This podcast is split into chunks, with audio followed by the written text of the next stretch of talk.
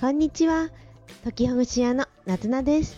この番組は、これは役に立ちそうと思ったことや、解決のヒントになりそうなこと、暮らしの工夫をリスナーのみんなと共有する空間です。皆さんの工夫や質問をお待ちしてます。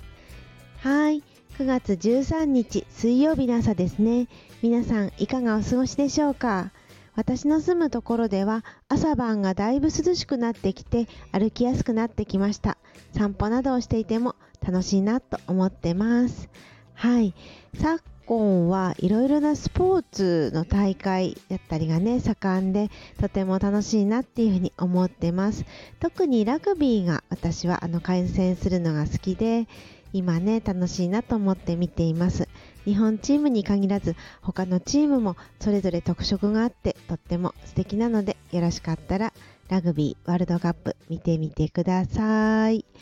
はい。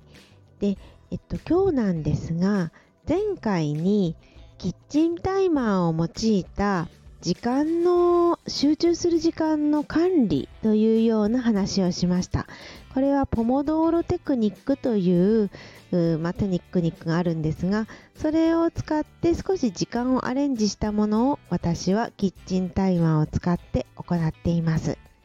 これに関連しましてスマートフォンを使わずにあえてキッチンタイマーを使うことについて少し深掘りしようと思います前回の放送でも少し話したのですが一時期スマートフォンのアラーム機能やタイマー機能を使ってこの15分とか25分集中してそして5分休むという時に使うようなアラームをですね使ってたんですけれどだけれど途中でスマートフォンから単機能1つの機能しかないキッチンタイマーに切り替えをしました。これはスマートフォンを見た時に何か通知が来ていてそれで他のものもついついとスマートフォンを見出して見始めてしまってでそのまま時間が経過してしまうっていうことが何度も何度もあったからなんです。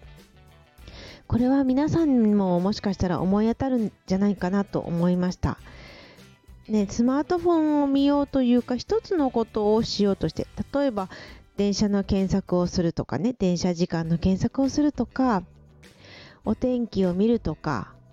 ちょっと何かをするっていう一つのことをしようとしたら通知が来ていてで次から次へ見てしまうとかその通知を見たそのアプリで他のことをし始めてしまうとかねよくよくあると思います。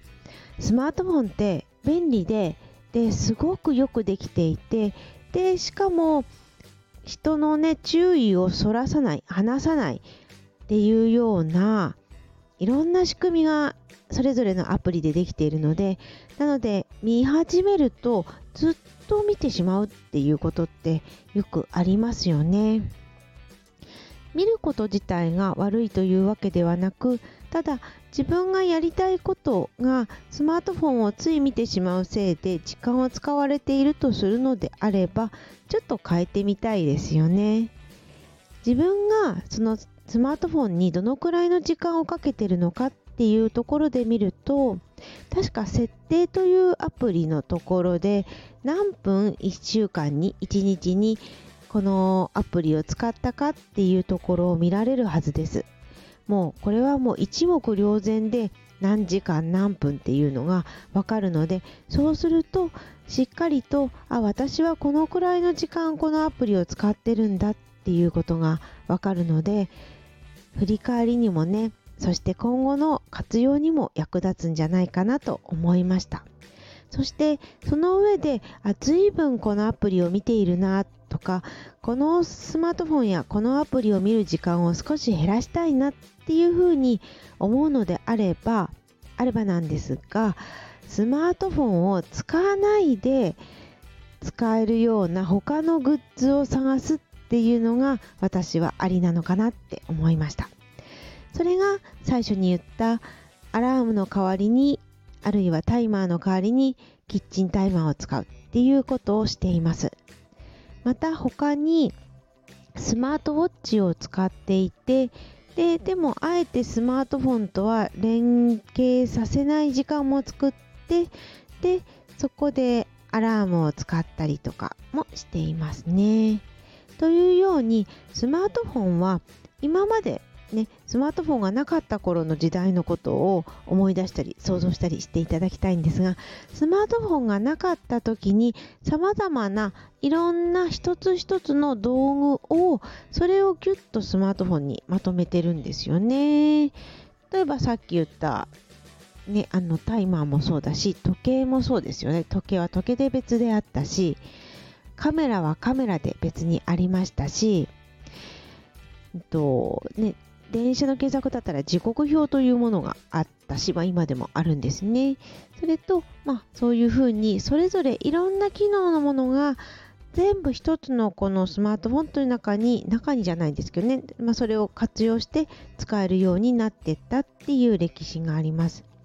ですが、まあ、自分がそれを使っていると他のこともしだしてしまうっていうことであれば少し工夫が必要ですよね。ね。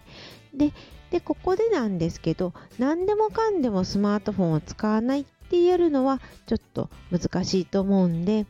特に自分がこの作業をしたらついついスマートフォンを見始めてしまうなっていうきっかけを探してもらうといいかと思いました。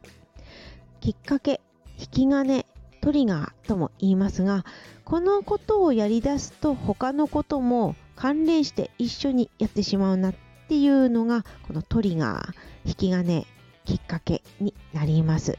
私の場合で言うと、まあ、何度も今日は言っているのですけれどタイマーを使った時にそのタイマーがピピピって、ね、時間が来たことをお知らせするとスマートフォンを見る。そしてスマートフォンでそこのところに来てる通知を見てしまうっていう習慣行動がありました。これはタイマーを15分おきとか25分おきに見ているので1日に何度も何度もスマートフォンを使っていたらそのその分だけスマートフォンを見てしまうので回数頻度が多いことなので単ごめんなさい、えーと、一つの機能である、えーとキッチンタイマーを使おうとしたわけですね。はい、というように皆さんが